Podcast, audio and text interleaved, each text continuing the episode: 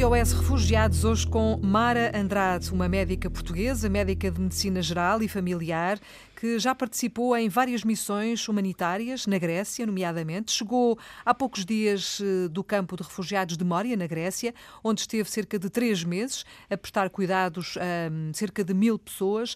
Mara, eu gostava que nos falasse dessa sua experiência neste campo de refugiados. Eu sei que a Mara uh, disse a algures qualquer coisa como isto: como é que é possível este lugar numa das ilhas mais bonitas que eu já vi? Conte-nos porquê. Porque é mesmo isso, que é uma ilha linda, com uma natureza e com paisagens muito ricas. É uma ilha muito viva, muito jovem, cheia de gente jovem. De um lado da ilha é tudo alegre e muito vivo, mas depois existe este campo de refugiados uh, este campo de pessoas que, que, tentam procurar uma vida melhor e onde as condições são, são más, são, são medíocres. Uh, são muito más, não é? Não são só más, são muito más. São... Eu, eu, nunca lá estive, mas pelos relatos que eu tenho ouvido, onde é preciso esperar horas numa fila para comer, para beber água, para ir à casa de banho, onde há violência, onde há violações de crianças, inclusive. Portanto, é tudo muito mau. Salvam-se depois as pessoas que ajudam, não é? Sim, e, e, é muito violento passar por lá. Quando se chega, pensa-se isto não é assim tão mau.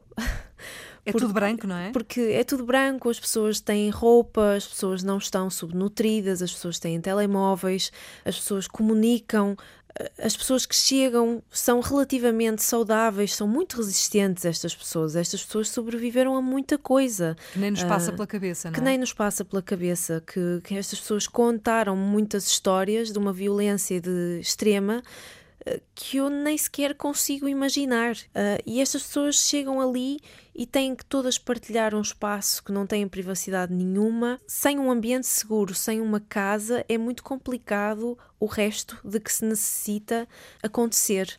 Eu diria que sem a segurança é mesmo muito complicado o resto acontecer. E vivem numa dúvida constante, porque nunca sabem como vai ser o dia da manhã, uhum. quanto tempo vão estar lá, o que é que se passa no seu processo de asilo, porque a barreira linguística é uma coisa uhum. incrível. E porque não há essa informação também, não chega a eles, não é? Não, não. É um sítio com muita, muita gente, é muito complicado. E depois as pessoas, claro que há pessoas mais frágeis. Uh, eu o que presenciei foram questões de saúde, porque foi o que estive lá a fazer, foi a prestar cuidados de saúde, e as pessoas que realmente necessitam de cuidados de saúde não têm acesso aos cuidados de saúde. E a maior parte dos cuidados de saúde que é prestada naquele sítio, a estes milhares de pessoas, é por médicos voluntários. Hum. Não é por, por algo. Não há uma uh, estrutura, não é? Não há uma estrutura, não há uma estrutura, não há uma estrutura de rastreio, não há uma estrutura de vacinação, não há uma estrutura para nada. E isto é muito preocupante. Ainda por cima são pessoas que eh, todas elas, ou mais ou menos, têm marcas, não é? Profundas, quer seja no corpo, não é? Cicatrizes várias, quer seja na própria alma, porque o percurso que elas fizeram até chegar ao campo não é seguramente, não foi seguramente fácil, foi seguramente muito duro e, portanto, são pessoas que vêm com muitas marcas que depois é, é preciso ajudar uh, lentamente a ultrapassar essas, essas dificuldades todas, essas marcas todas e tentar fazer com que aqueles dias sejam menos duros do que aqueles que já foram, é? aqueles que foram vividos até aqui. Esse é também um bocadinho o vosso trabalho.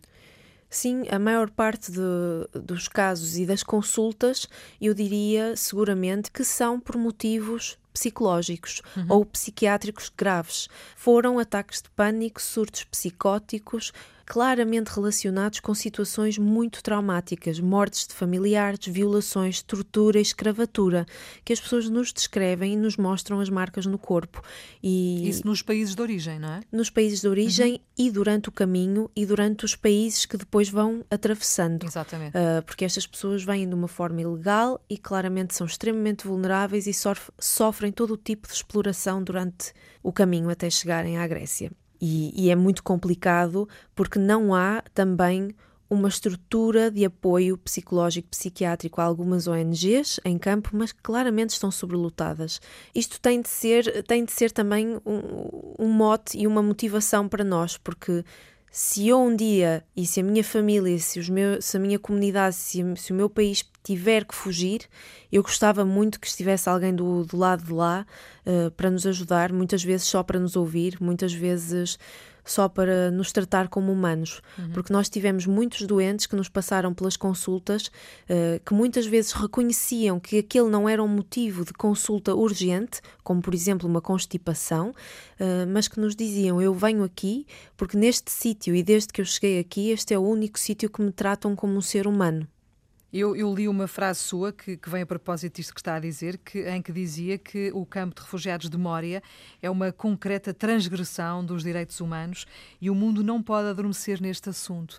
É, é, é muito isto, não é? Isto está a acontecer ao nosso lado, isto está a acontecer na Europa, da qual nós fazemos parte, e isto é inaceitável. E ao longo destes anos todos já, tive, já houve uh, anos suficientes para se construir um plano de abordagem estruturada, responsável para este problema.